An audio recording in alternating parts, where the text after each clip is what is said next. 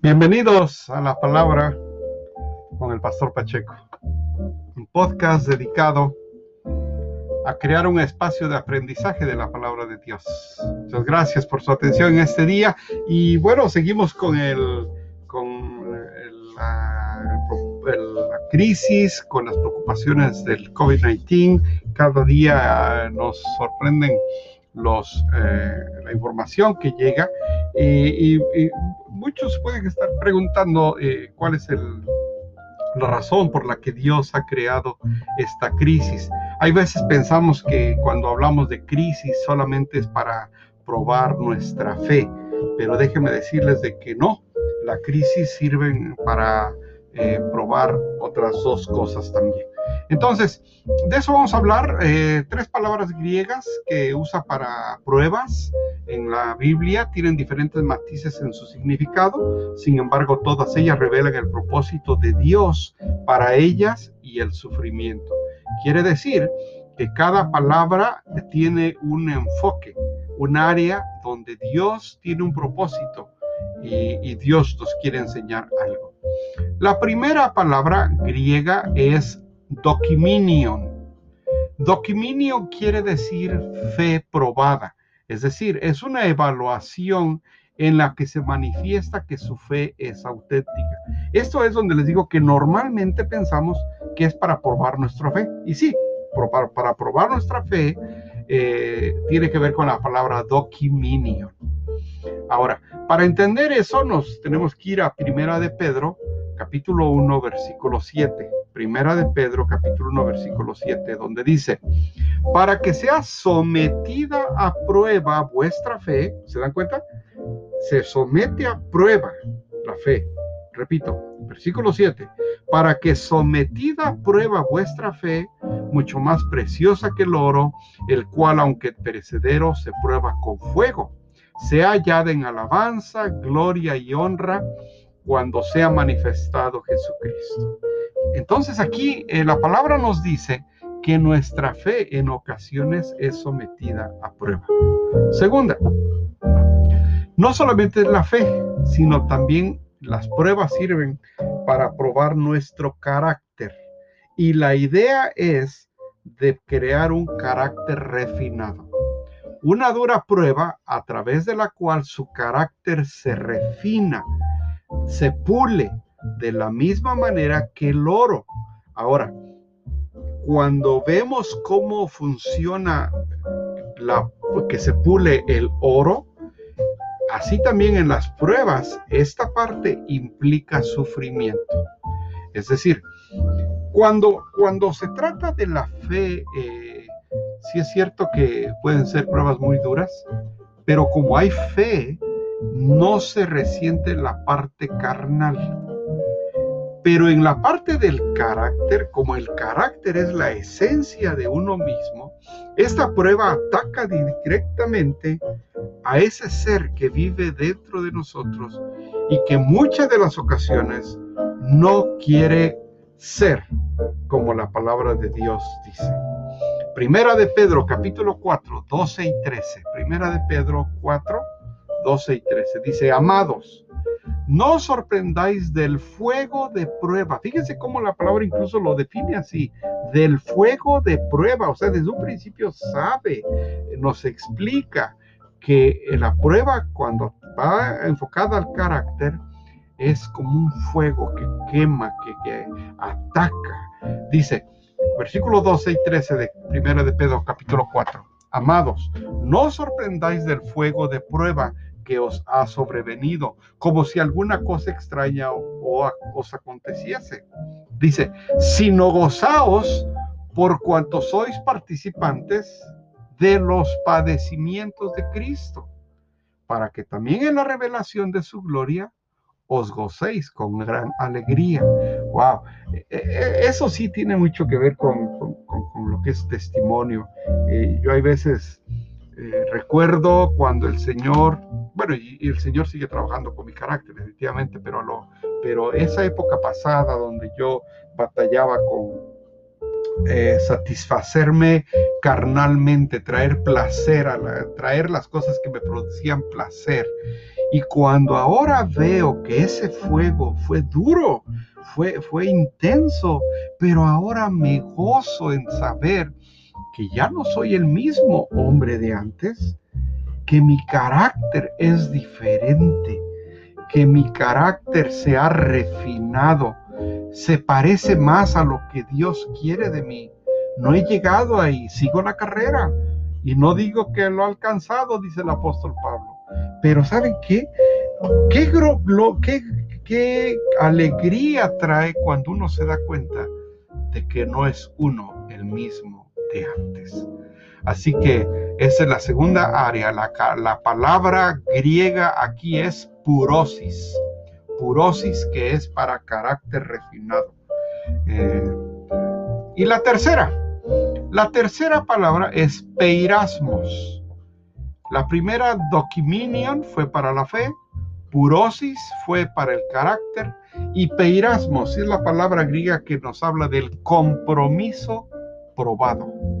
Es una prueba o tentación a través de la cual se evalúa la calidad de su compromiso. ¿Cuántas veces hemos visto personas en las iglesias que algo no les gustó porque la cortina se puso de otro color, porque eh, el coro no cantó su canción, que porque eh, pasó el pajarito y chifló muy fuerte, lo que haya sido. Con eso, ellos ya se sienten, ya me voy, ya me voy. ¿Y dónde está el compromiso? Es decir, ¿en base a qué es el compromiso que han hecho con su iglesia? Eh, claro, el compromiso es con Dios, pero hay un cuerpo que se reúne, que se congrega para llevar a cabo la obra que Dios nos pidió hacer, y esa es la iglesia. Entonces, en esta parte las pruebas sirven para evaluar la calidad de su compromiso. Eh, Santiago, capítulo 1, 2 al 4. Hermanos míos, tened por sumo gozo cuando oyéis en diversas pruebas, sabiendo que la prueba de vuestra fe produce paciencia.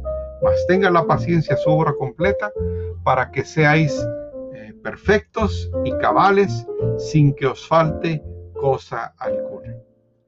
Eh, seguramente cuando vienen estas pruebas, que hay veces ya nos queremos echar para atrás, como decimos, algo que lo que trabaja nuestro Señor es con nuestra paciencia.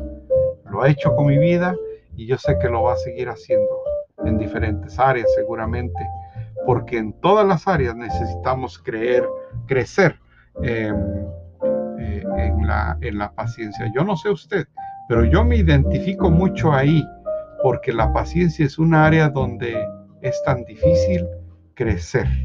Ahora, cuando uno reacciona a eventos como el COVID-19, pues uno reacciona y uno demuestra la madurez que uno está viviendo, cómo uno habla, cómo uno reacciona, cómo uno responde, cuál es el compromiso en la iglesia, muchas áreas ustedes ya saben nuestras obligaciones que tenemos en la iglesia. Y la forma en que usted responde tiene mucho que ver con su madurez. Si ocupamos las estaciones del año, las cuatro estaciones del año, para darnos cuenta dónde andamos, pudiéramos decir que habría cuatro etapas, ¿no? La primavera, verano, otoño, invierno. Primavera sería el inicio, sembrando las semillas del propósito. Y ahí habla en Lucas, capítulo 8, del 5 al 8 donde nos habla del sembrador, ¿no? ¿Y qué es lo que tenemos que hacer? Porque sí es cierto que muchas, eh, eh, en muchas ocasiones, en muchos casos, la semilla no cayó en buena tierra y de pronto vinieron eh, los afanes de la vida y problemitas y ya, ya deja uno de estar este. Nada más estuvimos ahí con el Señor cuando había necesidad, cuando teníamos al enfermo, cuando teníamos, eh, no teníamos trabajo. Pero ya una vez que uno tiene el trabajo, ya el enfermo se curó, ya mejor nos vamos. Esa semilla no cayó en buena tierra, que es lo que habla el capítulo 8 en la parábola del sembrador. Ahí eh, lo aconsejable es sembrar semillas de gratitud. Primera de Tesalonicenses 5:18. Semillas de gozo. Romanos 5:3. Semilla de confesión. Ah, qué difícil se le hace a uno confesar pecado, ¿verdad? Proverbios 28:13. Y otra muy difícil, la humildad. Semilla de humildad. Santiago 4 al 6. Entonces, en la primavera, sembrando las semillas del propósito, en Lucas 5.8, hablando de las semillas de la parábola del sembrador, nos invita a que, la palabra de Dios nos invita a que sembremos semillas de gratitud, de gozo, de confesión, de humildad. Verano. Viviendo bajo el resplandor de la provisión, está el calor fuerte y ahí eh, el libro de Romanos, capítulo 6, 11. Vamos, ahí nos dice de, acerca de eh, cómo es cuando estamos viviendo en ese momento. Romanos 6, 11 dice, así también vosotros consideraos muertos al pecado, pero vivos para Dios en Cristo Jesús, Señor nuestro. Por un lado, estamos viendo que estamos ya muertos al pecado, pero vivos vivos eh, en esa vida nueva que el Señor nos ha dado, donde estamos gozosos de, de, de, quienes somos ahora, no como antes, sino gozosos de quienes somos. Entonces yo lo invito a que diga usted a sí mismo, soy hijo de Dios, primera de Juan 3.1. Que diga usted, estoy muerto a los caminos pecaminosos, como nos invitas Romanos 6.6, donde decir, ya no hago lo que antes hacía, ya no voy a los lugares que antes iba, ya no frecuento a las personas que antes frecuentaba. Y el otro, tengo el poder de Cristo en mí. Romanos 8, del 10 al 11. ¿Van a venir las pruebas? Sí. ¿Van a venir las tentaciones? Sí. Pero ya no estoy solo. El poder de Cristo está en mí. Esa sería una madurez eh, comparada como si fuera el verano. El otoño. Recogiendo la cosecha de la promesa de Dios. Así son los campos, ¿no? En el otoño se recoge la cosecha. ¿Qué es lo que pasa cuando uno ha vivido eh, sirviéndole al Señor. Hay recompensas, hay producto de todo ese trabajo y muchas veces lo vemos reflejado en nuestras vidas y nos da un gozo enorme. Hebreos 12, 11 dice, es verdad que ninguna disciplina al presente parece ser causa de gozo, sino de tristeza, pero después da fruto apacible de justicia a los que en ella han sido ejercitados. ¿Qué quiere decir ahí, hermanos? Quiere decir que valió la pena. Valió la pena eh, haber pasado por esas situaciones difíciles, por esos eh, disgustos tal vez, tal vez por ese rechazo con, con, la familia cuando les dijimos que íbamos a seguir al Señor. Ahí ya existe, eh, trae como resultado una mejor comprensión de la vida, también una capacidad de discernir entre el bien y el mal y un semblante más brillante cuando vienen las pruebas. Filipenses 3:14 nos dice así. Filipenses 3:14 dice, prosigo a la meta, al premio del supremo llamamiento de Dios en Cristo Jesús. Estamos ahí en ese momento de nuestra madurez donde decimos, bueno, las cosas no han salido todas bien, todas mal, sigo la prueba, sigo la meta. La meta vale la pena estar allá con mi Señor y que me reciba con esas tres frases, buen y fiel siervo. Entonces, ahí, en esta época de la vida, es cuando mejor podemos expresar nuestro, eh, nuestra madurez, nuestro caminar. Y por último, llegamos al invierno, sufriendo las heladas del dolor. Ay, eso no nos gusta cuando eh, eh, por servirle al Señor tenemos dolor. Pero ese es el ministerio. ¿Cuántas veces eh, estamos con nuestro pastor tanto tiempo y al rato nos olvidamos de ellos? Las iglesias las abandonan o se quedan vacías porque no hay ese, esa recompensa que uno quisiera tener humanamente, pero déjenme decirles que el ministerio así es. Dice Primera de Pedro 4:12, amados, no sorprendáis del fuego de prueba que os ha sobrevenido como si alguna cosa os aconteciese, sino gozáis porque cuando sois participantes de los padecimientos de Cristo, para que también en la revelación de su gloria os gocéis con gran alegría. Les digo esto, hermanos, porque es el invierno, porque muchos, si no cayó en buena tierra, pues por lo menos ni, ni van a estar cosechando, ni van a ver lo del verano, pero mucho menos van a poder soportar un dolor de ese tipo. Esto solamente está eh, reservado para unas cuantas personas. Eh, ¿Cómo actuar durante esta crisis? Yo sé que es algo inesperado, desconocido, no sabemos cómo atacarlo. Eh, primero, hubo un tiempo de miedo.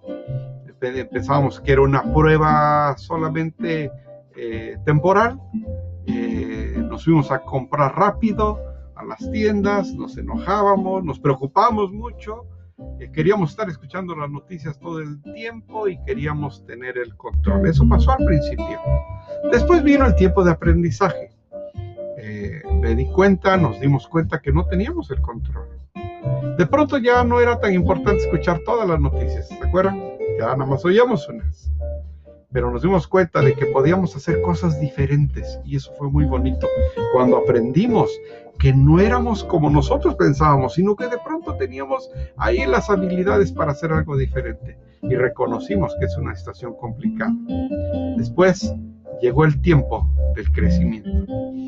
Cuando encontramos un propósito en medio de esta eh, pandemia, el hecho de estar en este podcast el día de hoy, este es un resultado de esta pandemia. Se creó un propósito, una habilidad, algo, creamos algo nuevo empezamos a pensar en los demás y buscamos cómo ayudarlos. Ahora en este tiempo de crecimiento le damos gracias a Dios porque tenemos trabajo, porque estamos vivos, porque tenemos algo que comer. Eso es un privilegio ahora, no todos lo tienen. Y ahora hemos aprendido a vivir el presente. Ahora hemos aprendido a vivir el presente. Así que eh, yo los animo a que este tiempo lo sepa apreciar como un tiempo de prueba. No sé en qué parte eh, está hablando el Señor con usted, pero seguramente tiene que ver con su fe, con su carácter o su compromiso. Muchas gracias por haber estado en este día y espero que la palabra de Dios traiga un significado a, a, lo que usted está pasando. Desconozco qué es, pero seguramente no es fácil pero siempre el Señor trae palabra de ánimo para nosotros. Así que no se desanime, seguimos adelante, eh, cada día es una oportunidad nueva para crecer y para ser diferente. Que Dios los bendiga y si Él permite, nos vemos en la próxima sesión. Que tengan buen día.